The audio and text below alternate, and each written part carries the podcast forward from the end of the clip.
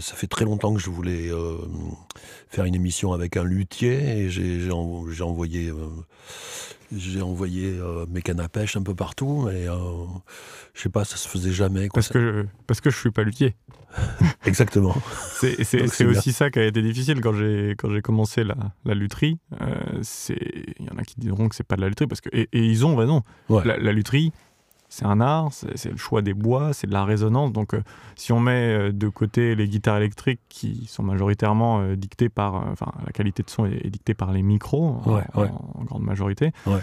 c'est tout un art d'ériger une guitare, une contrebasse, un violon. Enfin, les, vrais luthiers sont ceux qui ont cette compétence que j'ai absolument pas. J'ai pas la patience, j'ai pas le niveau de finition, etc. Mais une guitare électrique, c'est ça le projet qui me plaît. C'est que finalement, il y en a d'ailleurs qui s'en amusent.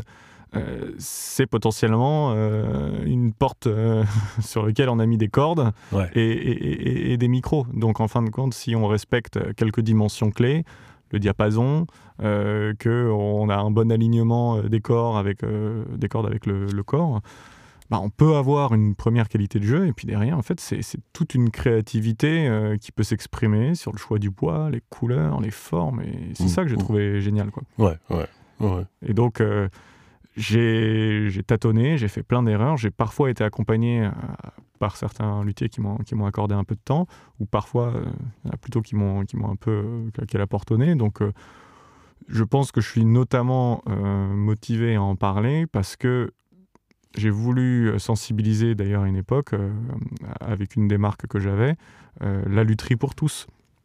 C'est-à-dire que si euh, je suis un tout petit segment euh, des luthiers amateurs, euh, bah, en fait, d'autres qui sont bricoleurs et passionnés peuvent très bien s'y atteler.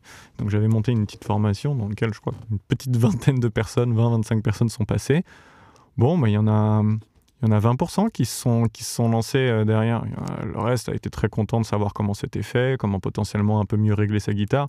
L'objectif, c'était de progresser et de se donner un nouveau défi. Donc pour ça, la lutherie, euh, c'est accessible. Je t'invite à, construire ta première euh, guitare euh, en autodidacte.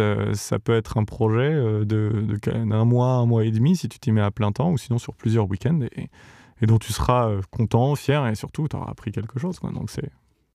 j'encourage les gens à se, jeter à l'eau avec la lutherie. Ça peut être un bon candidat pour apprendre le bois, et puis avoir une finalité qui soit euh, fonctionnelle. Quoi.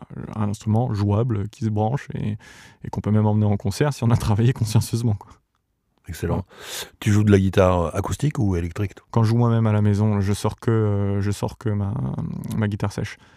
J'ai cinq guitares, euh, les quatre autres sont des électriques. Ok. C'est vrai, c'est bête, je, les pratique moins. Pourtant, il y, a mon Marshall 100 euh, watts qui trône juste à côté. je sais pas, il y a. Hum, il y a un côté plutôt euh, en ce moment par rapport au, en fait, au fait de chanter aussi et pas forcément d'avoir de micro qui fait que je préfère ça. Parce que je, voilà, je pousse la chansonnette euh, très modestement. et puis je ressors pas trop les guitares électriques. Mais sinon, ouais, je, joue, je, jouais beaucoup de guitares électriques. J'avais démarré quand j'étais plus jeune sur un coup de tête. Et euh, j'ai eu des petits groupes euh, au collège, au lycée, histoire de professionnaliser un petit peu l'approche, quelques concerts, c'était très sympa. Et puis euh, maintenant c'est un peu loin derrière, mais les guitares sont toujours là.